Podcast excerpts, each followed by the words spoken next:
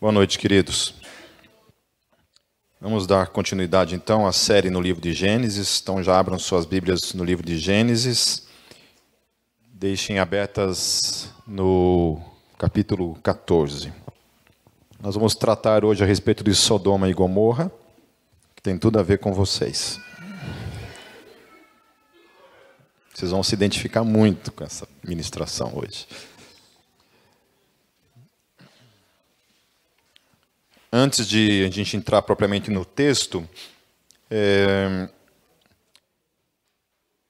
essa história que nós vamos tratar hoje, que é em relação às cidades de Sodoma e Gomorra, elas são testificadas por vários outros autores da Bíblia Sagrada. Então, por exemplo, no Antigo Testamento, o livro de Deuteronômio, o livro de Isaías, o livro de Jeremias, o livro de Lamentações de Jeremias, o livro de Ezequiel, Amós e Sofonias. Todos eles testificam que o que aconteceu em Sodoma e Gomorra foi real no tempo e na história. E também o Novo Testamento, o próprio Senhor Jesus testifica isso. O apóstolo Pedro, Paulo e o apóstolo João, no livro de Apocalipse, também testifica essa história de Sodoma e Gomorra. Então, portanto, não é uma história, não é um mito, né, mas é uma história de fato é, autenticada por outros autores do Novo Testamento.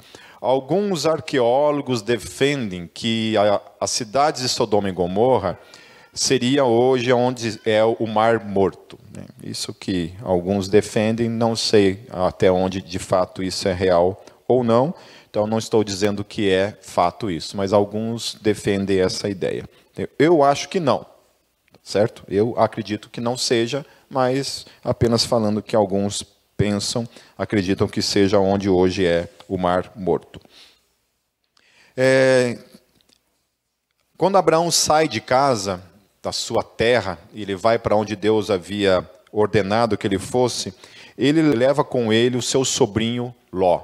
Ok? Então, não somente Abraão sai da sua parentela, da terra onde ele estava, mas o seu sobrinho também vai com ele para o chamado que Deus tinha para a vida dele. Eles passam depois, tem aquele episódio lá no Egito, onde a gente tratou também que, que Abraão lá negocia, inclusive, né, a questão lá de Sara, coloca Sara numa situação embaraçosa, né, depois vem a cometer o mesmo tipo de estupidez.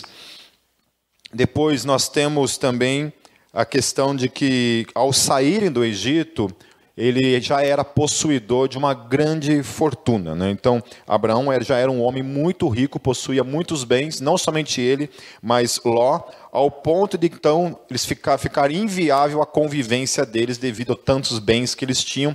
Acabou acontecendo até uma, uma rixa entre os pastores que pastoreavam os rebanhos deles, devido também à falta de espaço que comportava para comportar tamanha a criação que eles tinham. É, em seguida, ocorre uma guerra entre quatro reis e mais e contra cinco reis. Nessa guerra, o sobrinho dele, Ló, que foi morar perto da cidade de, de Sodoma, ele acaba sendo levado também prisioneiro por causa dessa guerra. Eles vencem os exércitos de Sodoma e Gomorra e ele, ele é levado então também como prisioneiro. Nisso, então, Abraão chama dois povos vizinhos que eram aliados dele entram nessa guerra, acabam vencendo essa guerra e voltam dessa guerra. Então, continuando nesse contexto, então, capítulo 14, versículos 15 em diante. Atacou-os durante a noite em grupos e assim os derrotou, perseguindo-os até Obá, ao norte de Damasco. Recuperou todos os bens e trouxe de volta seu parente Ló, com tudo o que possuía, juntamente com as mulheres e o restante dos prisioneiros. Voltando Abraão da vitória sobre Kedorlaomer e sobre os reis que a ele se haviam aliado, o rei de Sodoma foi ao seu encontro no vale de Savé, isto é, o vale do rei. Então Melquisedeque, rei de Salém e sacerdote do Deus Altíssimo, trouxe pão e vinho.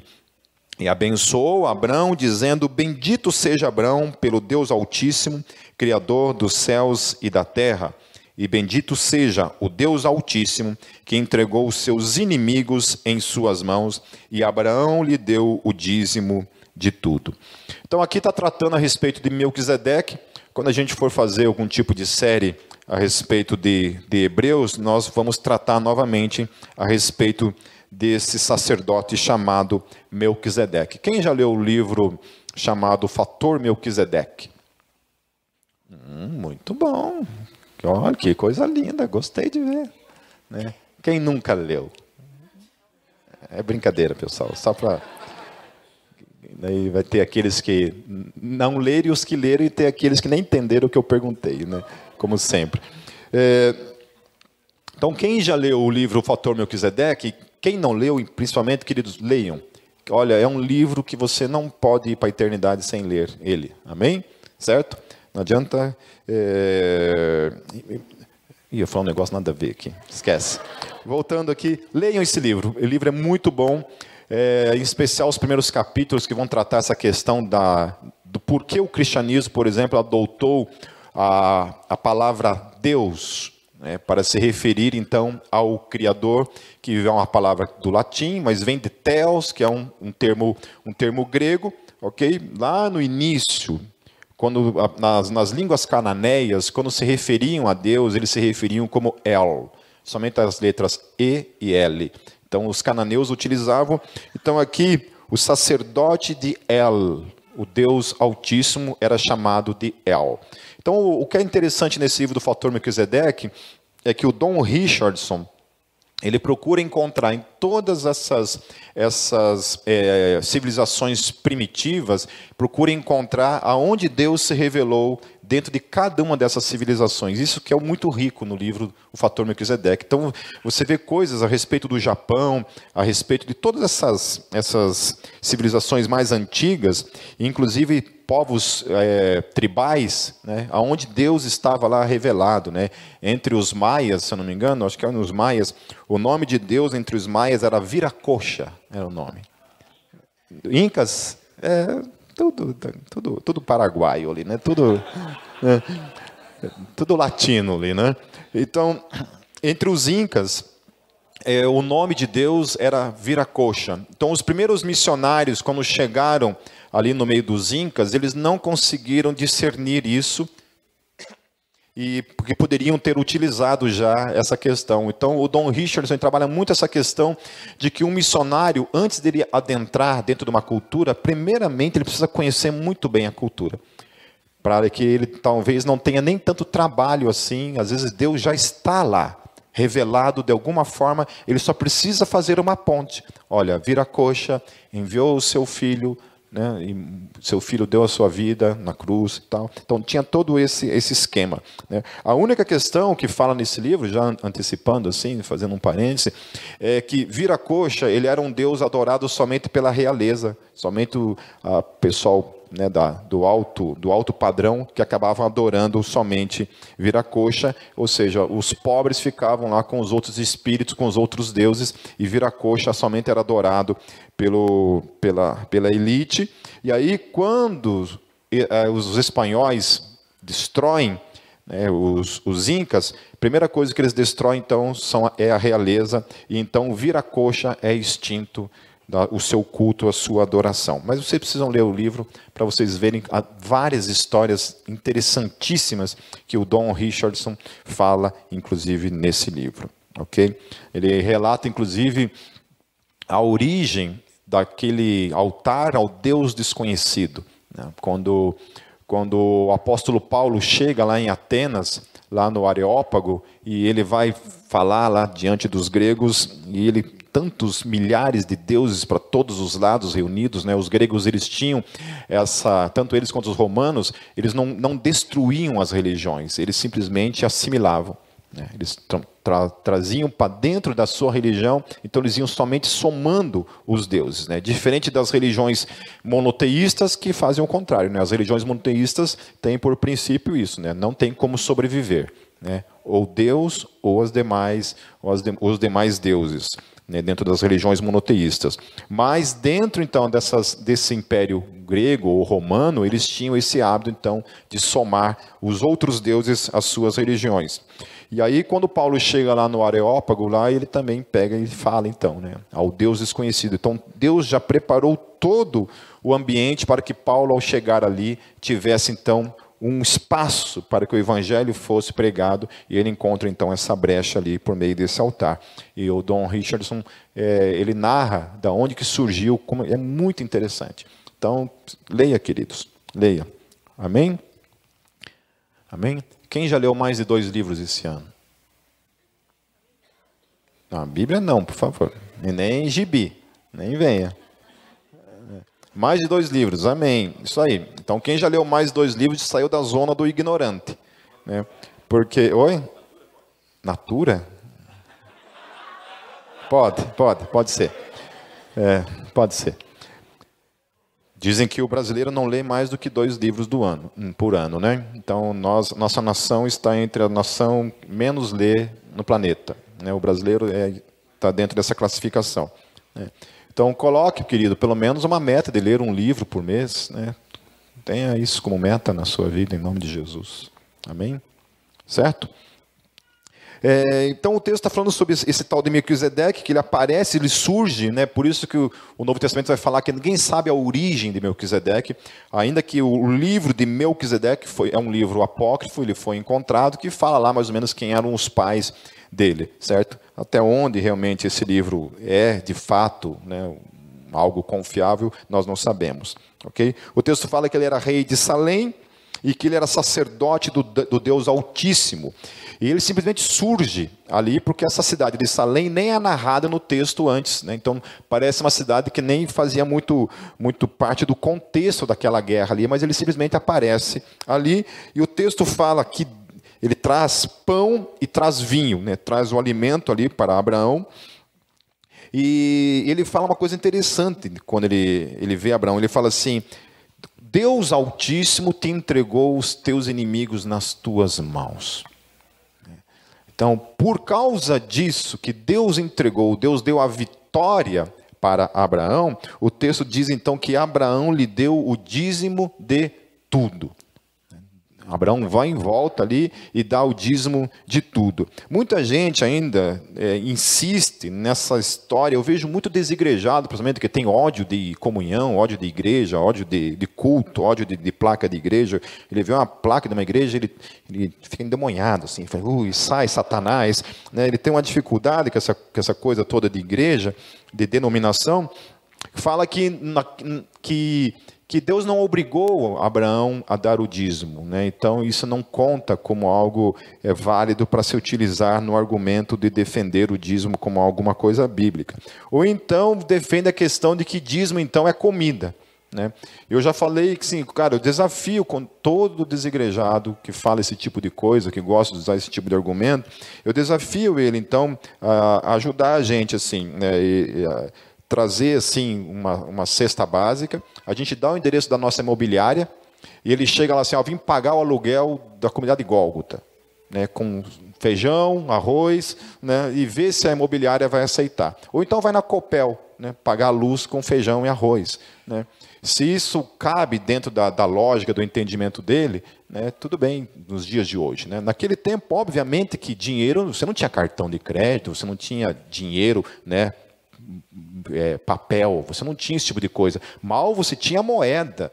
Né? Os caras não conseguem olhar para o contexto histórico e entender que, gente, não tinha. Nós estamos falando de 3 mil, de 4 mil anos antes de Cristo. Certo? De 3 mil anos antes de Cristo, de 1.500 anos de Cristo, não tinha moeda, não era assim. Como é que era feita a troca? A troca era feita realmente por comida, por bens, por coisas que estavam, estavam ali. Né? Era a, a forma de você conseguir as coisas. Mas o texto então fala que, que Abraão vem dessa guerra, dessa vitória, e ele então entrega o seu dízimo. Né? Então, assim, muitas pessoas falam assim, mas o que, que significa dízimo? Dízimo é a décima parte. A décima parte daquilo que eu recebo, essa décima parte eu destino então para as coisas do reino de Deus. Amém? As outras 90, os outros 90% do que eu recebo, né? Você crê que aquilo que você recebe é fruto do teu esforço ou é fruto da bênção de Deus? Quem acha que é do teu esforço? Levanta aí, deixa eu preparar o celular aqui para acertar bem na testa. Claro que é também do teu esforço, do teu trabalho diário, né? Acordar todo dia cedo, ir trabalhar.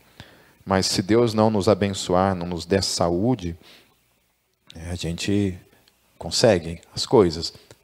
Então aqui você, você não vê assim é, o texto falando que Deus foi lá e, né, e matou os caras por Abraão. Abraão precisou ir.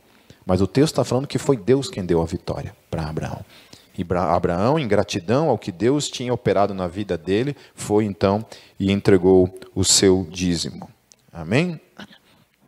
Então, continuando o texto, o rei de Sodoma disse a Abraão: Dê-me as pessoas e pode ficar com os bens. Mas Abraão respondeu ao rei de Sodoma: De mãos levantadas ao Senhor, Deus Altíssimo, Criador dos céus e da terra, juro que não aceitarei nada do que lhe pertence, nem mesmo um cordão ou uma correia de sandália, para que você jamais venha dizer: Eu enriqueci a Abraão.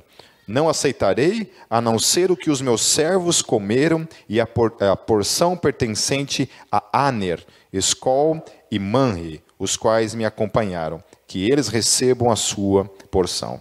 Então a outra questão então é que Abraão então não aceita nada do que venha do rei de, de Sodoma. Ele fala assim, olha, não, não quero nada, eu só quero o que é meu, ok? E o que pertence também a esses caras que foram lá e guerrearam, então eles também têm direito à sua parte. Mas eu não quero nada para que você não diga que você me enriqueceu. Amém? Continuando lá no capítulo 18 agora. A partir do versículo 16.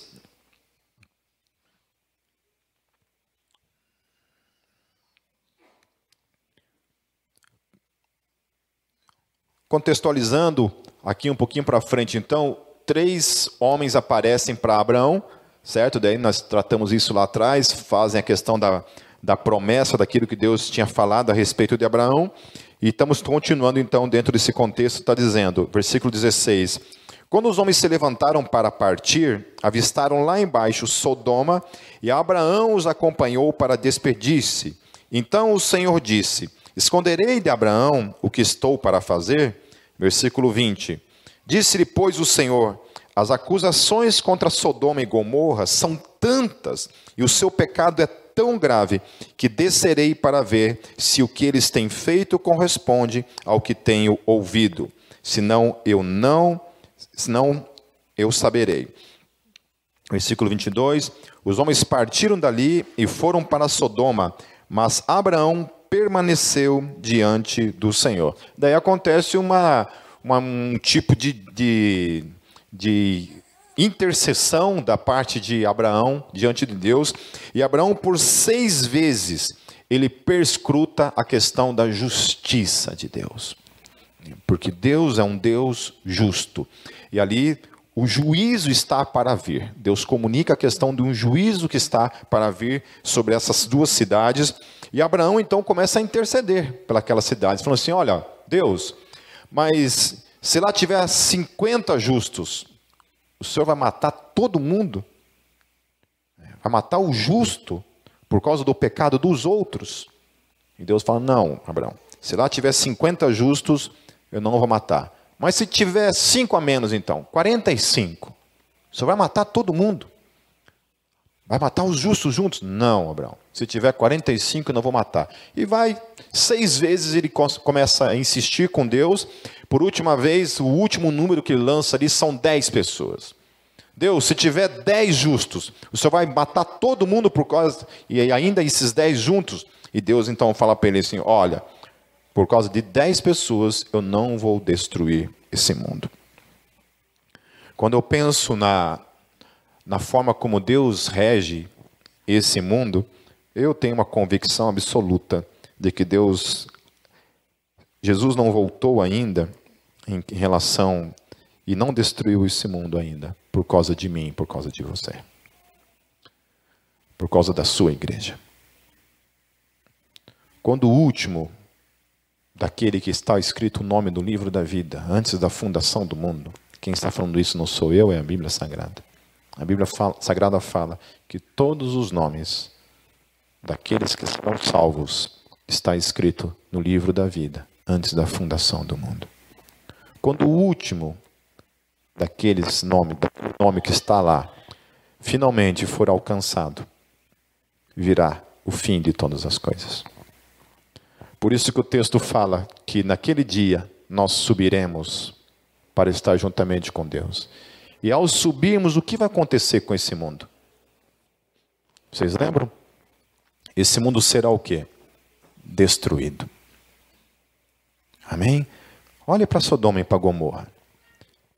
Essa questão da justiça de Deus, ele fica em, em crise em relação a isso. Né? Mas vocês acham que quando Deus olha para Sodoma e para Gomorra, e o texto fala que o pecado dessa cidade tinha chegado ao seu limite. As coisas que Deus tinha visto naquela cidade tinham chegado ao seu limite. Deus falou: chega. Há um tempo atrás eu falei a respeito dessa questão da taça da iniquidade. Então a gente pensa que a graça de Deus é um tipo de liberação para a gente fazer o que a gente quiser, que a gente bem entende, pecar à vontade. Né? A graça ela é tipo um cartão de crédito para a gente fazer o que a gente quiser. É um, é um crédito assim, quase que ilimitado para eu pecar, para eu fazer qualquer coisa errada, sem limites. Muita gente entende isso. Né? Ontem, na reunião aqui dos, dos homens, é, um rapaz que veio de fora e indicaram para ele ir numa igreja. Numa igreja aí. Eu não vou citar o nome da igreja porque não quero expor ninguém. Mas o que se dizia é mais ou menos que o livro de Gênesis ou a história, algumas histórias bíblicas, elas não são, elas não são reais, não são verdadeiras, elas não aconteceram de fato. Então havia esse tipo, esse tipo de ensino, né? E eu sei de muita gente, de algumas pessoas que saíram da Gólgota, né? Por acharem que a Gólgota tinha talvez um, uma teologia ou um sistema um pouco meio que rígido demais, né? Nossa, se nós somos rígidos, né? Eu fico pensando o que que é liberal, né, o negócio, né? Então os caras acham que a gente é meio uma Assembleia de Deus, né, de roqueiro o negócio aqui, né? Que né, que as irmãs aqui têm bigode, não rapa o sovaco, alguma coisa desse tipo, né? Então, assim, ó, acham que aqui o negócio é, é, era demais, e daí acabaram indo para essa igreja, né? E eu conheço pessoas que eram filhos de pastor, inclusive, que foram para essa denominação, para essa igreja, e fumavam maconha, entendeu? E era uma coisa, assim, normal. Fazia parte do, da eclesiologia, né? Fumar um baseadinho, entendeu? Certo? Então, assim, é... nem sei por que eu entrei no assunto por causa desses caras aí. Oi? Ah, da taça da iniquidade, exato. Então, assim, né, essa semana também vocês viram lá né, a pastora lá que ficou peladona lá, né, umas fotos lá, né? Aí tirou umas fotos lá, tal, fez um casamento, um casamento gay, né? E eu achei interessante assim, porque daí ah, a curiosidade bateu, né? Vamos ver, né? que, que é esse troço aí? entrei no, no, no Instagram da, da, da, da, irmã, né? Da irmã para ver o que, que era, né, cara? E, na, verdade, entrei lá no, no negócio para ver os comentários ali, né? Nossa, já tinha gente ali com sangue nos olhos já, né? E xingando, falando um monte de coisa. Mas eu achei interessante os primeiros, os primeiros comentários, assim, né? Que é a questão do amor, né, cara? Que em nome do amor pode tudo, né? Em nome do amor pode tudo. E é interessante porque essa era a mentalidade de Sodoma e Gomorra. Essa era a mentalidade. Podia tudo, né? como a gente vai ver mais para frente. Tudo era válido ali dentro. Amém? Vamos continuar no capítulo 19, a partir do versículo 1, para a gente dar uma olhada como é que aconteceu ali o cenário todo. Então, os anjos vão para lá, para levar juízo para essas duas cidades. E diz assim, versículo 1: Os dois anjos chegaram a Sodoma ao anoitecer, e Ló estava sentado à porta da cidade. Quando os avistou, levantou-se e foi recebê-los, prostrou-se o rosto em terra, e disse: Meus senhores, por favor, acompanhem-me à casa do seu servo. Lá poderão lavar os pés, passar a noite e pela manhã seguir caminho. Não, Passaremos a noite na praça, responderam. Mas ele insistiu, tanto com eles que finalmente o acompanharam e entraram em sua casa. Ló mandou preparar-lhes uma refeição e assar pão sem fermento, e eles comeram. Ainda não tinham ido deitar-se quando todos os homens de toda a parte da cidade de Sodoma, dos mais jovens aos mais velhos, cercaram a casa. Chamaram Ló e lhe disseram: Onde estão os homens que vieram à sua casa essa noite? traga-os para nós aqui fora, para que tenhamos relações com eles. Ló saiu da casa, fechou a porta atrás de si e lhes disse: Não, meus amigos, não façam essa perversidade.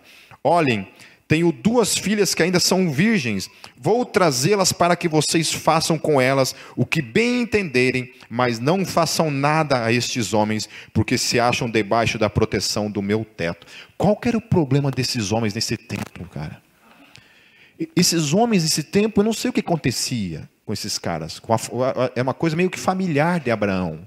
Assim, os caras não, não perdiam a oportunidade de jogar a mulherada deles na, na fogueira. Era assim, entre eles e as mulheres da sua casa, eles colocaram as, colocavam as mulheres no fogo. Entende? Sabe quando que alguém vai tocar numa filha minha? Ou num filho meu? Só sobre o meu cadáver precisa me matar. Eu já concebi na minha mente assim, né, cenas assim, de imaginando, sei lá, algum tipo de sequestro, assim, tá eu e o meu filho e o cara coloca uma arma na minha cara e fala, vou levar. Eu falei assim, leva, mas antes de levar, querido, pode descarregar esse troço em mim, entendeu? Me mata primeiro. Só matando. Entendeu? Esses caras não, não. Ó, eu tenho duas filhas aqui, como assim? Como assim? Como assim? Eu fico vendo as, as histórias do que está acontecendo em alguns países da Europa, por causa desse politicamente correto, e algumas conquistas né, de alguns movimentos feministas, volto a falar, é, não considero isso conquista alguma, em casos em que o, o homem é literalmente proibido de defender a mulher. E aí a gente ouve falar de, de estupros coletivos acontecendo lá. E a polícia não pode fazer nada, porque se a polícia faz alguma coisa, ela está de alguma forma se colocando no impoliticamente, né? do incorreto. Ele não pode, porque é, é cultura isso. Né? Eu vi uma, uma muçulmana defendendo que quando as, falando, né, uma muçulmana falando, contrário a essa questão do uso do, do, véu, que muitas até hoje são obrigadas em alguns países, e ela falando assim que quando essas pessoas que são europeias vão à sua, à sua nação, elas são obrigadas a usar. Aí vem lá aquelas líderes feministas que gritam em seus países na Europa contra a opressão da mulher. Quando vão nesses países, elas colocam numa boa, como cultura. E ela fala assim: isso não é cultura. Parem de falar que é cultura. Isso não é cultura, isso é escravidão da mulher. Vocês têm que lutar contra isso. E aí a gente vê no Brasil, a gente vê nos Estados Unidos, a gente vê na Europa, mulheres que lutam contra a opressão na vida da mulher, que defendem a cultura islâmica. É uma contradição total, absoluta. E são absolutamente contrários ao cristianismo, que defende a mulher que defende o direito da mulher. Então estava ali vivendo essa, essa situação toda, né? Esses homens, tudo doido, tomado por uma, uma, uma sexualidade doentia, querem de alguma forma ter relações sexuais com esses dois homens ou esses dois anjos que estavam ali naquela cidade. Né? E aí Ló faz essa proposta absurda. Quem tem que defender as filhas de Ló não é Ló, são os anjos. Graças a Deus tinha aqueles dois anjos ali. Graças a Deus tinha os dois anjos ali que pensaram assim: oh, esse cara está doido. Né? O que, que Deus tinha na cabeça quando mandou a gente salvar esse desgraçado aqui? Né? Vamos salvar só as filhas, deixe esse miserável morrer junto. Então, saia da frente, gritaram e disseram: Este homem chegou aqui como estrangeiro, agora quer ser o juiz faremos a você pior do que a eles. Então empurraram Ló com violência, avançaram para arrombar a porta. Nisso, os dois visitantes agarraram Ló puxaram-no para dentro e fecharam a porta. Depois feriram de cegueira os homens que estavam à porta da casa, dos mais jovens aos mais velhos, de maneira que não conseguiram encontrar a porta. Os dois homens perguntaram a Ló: Você tem mais alguém na cidade, genros, filhos ou filhas, ou qualquer outro parente? Tire-os daqui, porque estamos para destruir este lugar. As acusações feitas ao Senhor contra este povo são tantas que ele nos enviou para destruir a cidade. Eu queria, antes de continuar, que vocês abrissem suas Bíblias lá em, no, em Judas, no capítulo 1, no versículo 7. Judas ele fala assim: Assim como Sodoma e Gomorra e as cidades circunvizinhas que havendo se entregue à fornicação. Qual é a palavra no grego aqui? Porneia. Lembrem-se que porneia não é somente fornicação, não é somente adultério, mas porneia envolve toda a imoralidade sexual. Então, o mais correto aqui seria a tradução: havendo-se entregue à imoralidade sexual. Porque, porque fornicação fica o quê? Subentendido. Né? Sexo antes do casamento. Ok? Mas não era só isso que estava acontecendo ali.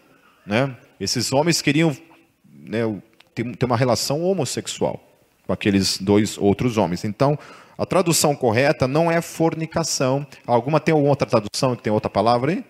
Outra boa, outra boa tradução. Certo? Relações sexuais, o quê? Não, antinaturais. É. Mas o que cabe melhor mesmo é imoralidade sexual.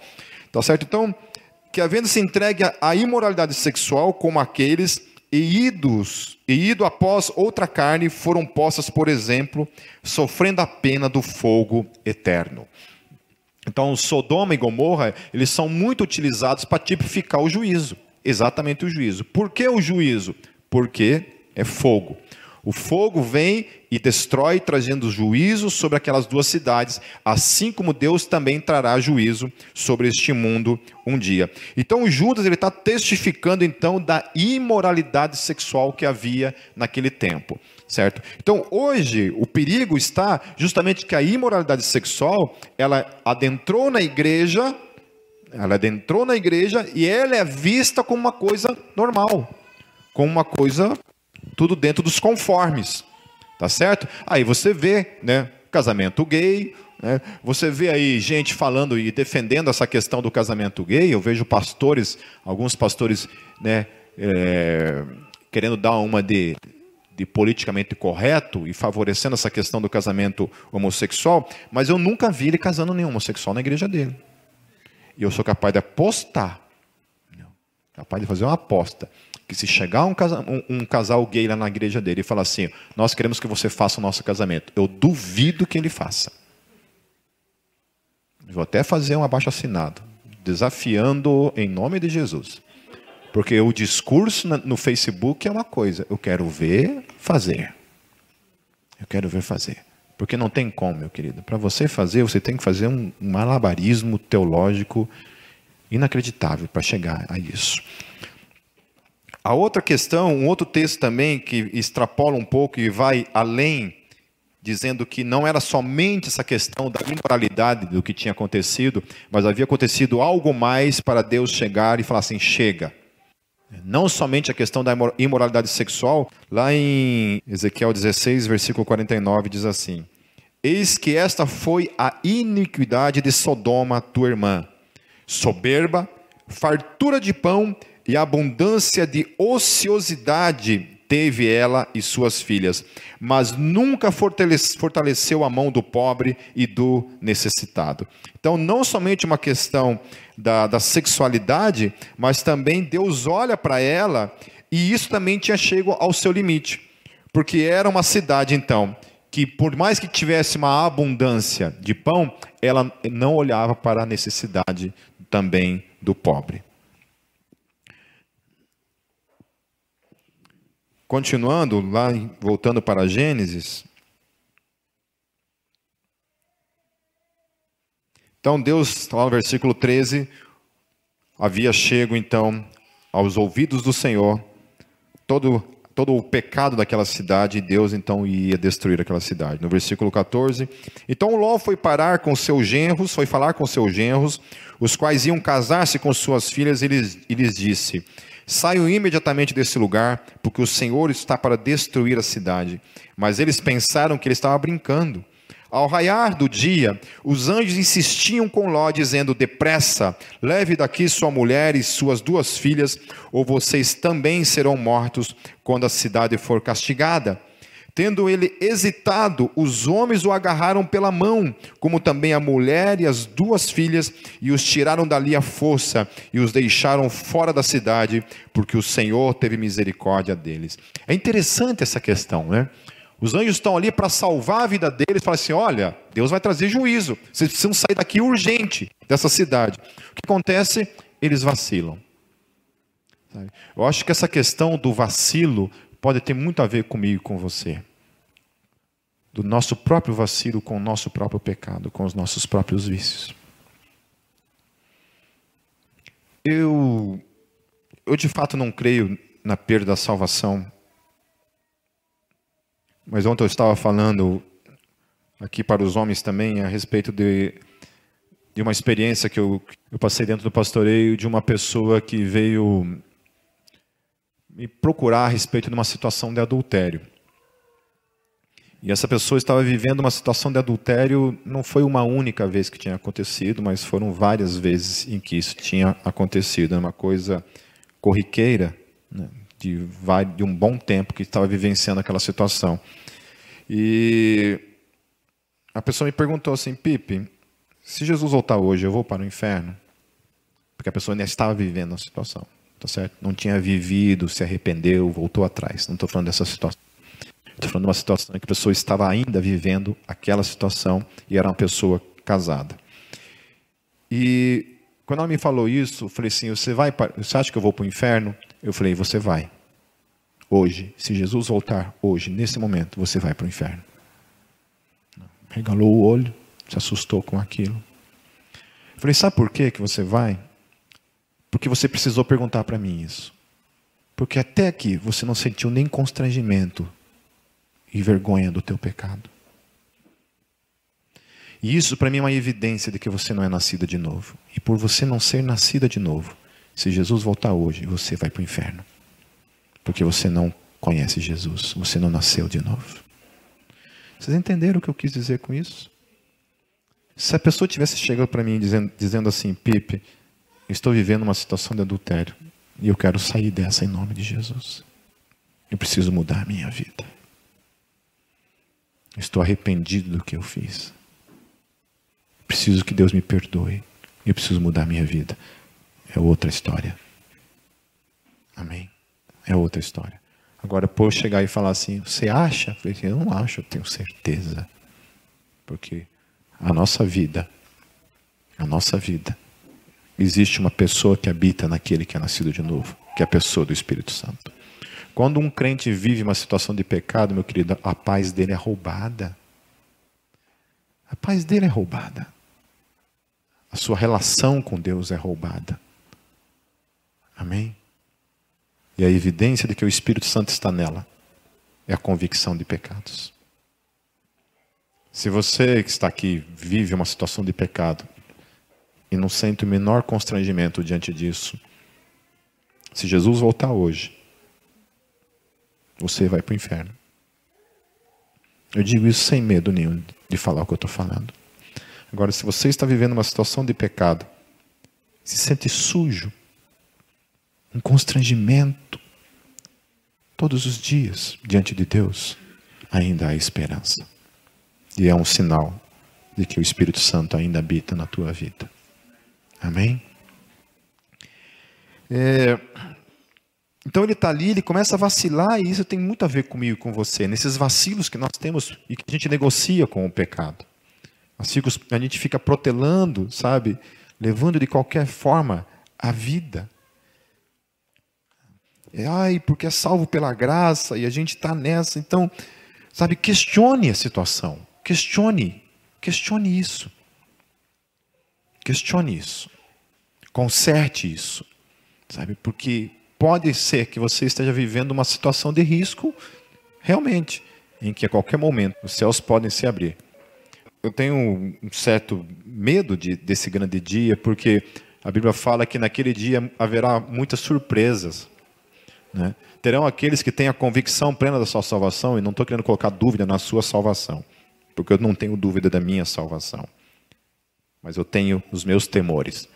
A Bíblia fala que naquele dia muitos vão chegar e dizer: Senhor, Senhor, nós fizemos em teu nome, nós expulsamos demônios, nós operamos milagres e nós pregamos a tua palavra.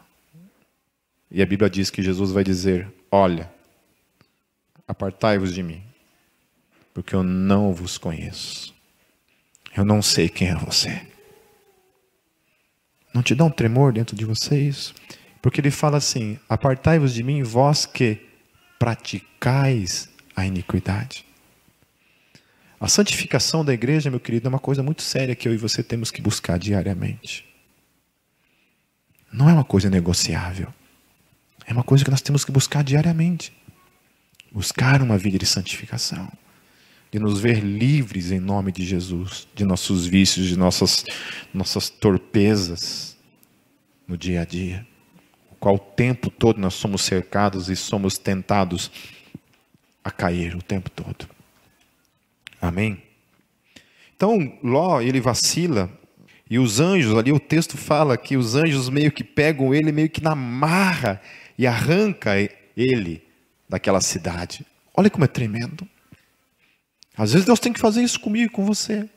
Às vezes Deus precisa revelar o pecado que está oculto para que a gente para que a gente tenha a graça de então, já que o negócio foi para o ventilador, né? Agora tem que arrumar. Isso é graça da parte de Deus. É graça. É graça. Quando Ele revela o nosso pecado. Versículo 17: Assim que os tiraram da cidade, um deles disse a Ló: Fuja por amor à vida. Não olhe para trás e não pare em lugar nenhum da planície. Fuja para os montes, ou você será morto. Ló, porém, lhes disse: Não, meu senhor. Seu servo foi favorecido por sua benevolência, pois o Senhor foi bondoso comigo, poupando-me a vida.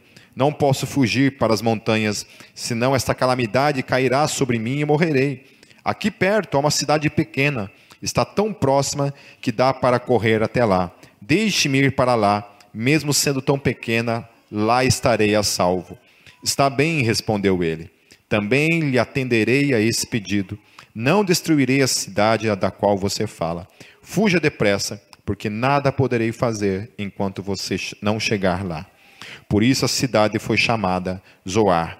Quando Ló chegou a Zoar, o sol já havia nascido sobre a terra, e então o Senhor o próprio Senhor fez chover do céu fogo e enxofre sobre Sodoma e Gomorra.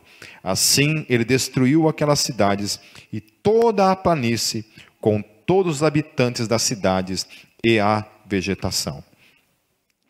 Versículo 26: Mas a mulher de Ló olhou para trás e se transformou numa coluna de sal.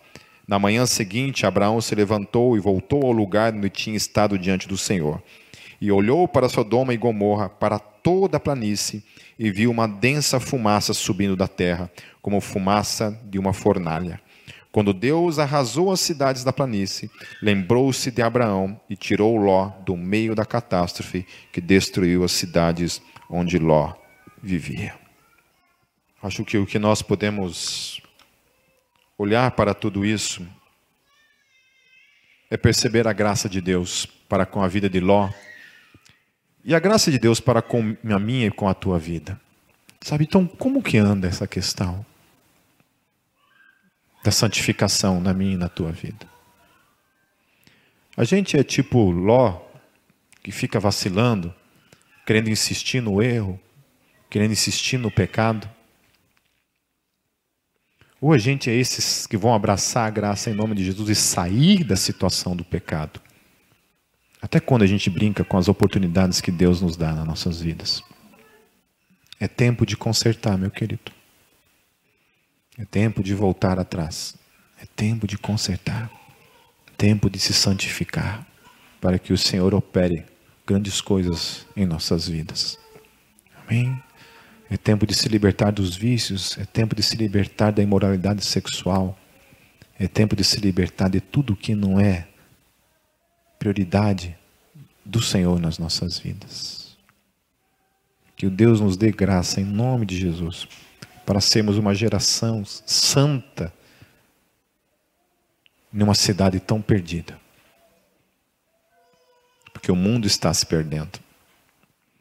Ontem nós estávamos conversando também a respeito dessas questões da sexualidade, né? Do casamento lá da pastora lá, é, colocou assim: o mundo está perdido, né? Eu falei assim, e realmente o mundo está perdido, né? Algumas coisas estão acontecendo. E uma, algo que eu penso em relação a isso é, a Bíblia fala que espaçoso é o caminho e larga é a porta que conduz à perdição. E a Bíblia fala que são poucos que vão por esse caminho. São o quê? Fala, muitos, muitos. No entanto, estreito é o caminho e estreita é a porta que conduz para a salvação. E são poucos que eu encontro. Então nada disso me assusta. Nada disso me assusta. Nada disso vai assustar naquele grande dia quando a gente vê um monte de uma multidão de crente levantando a mão e assim, ah, ah, ah, ah.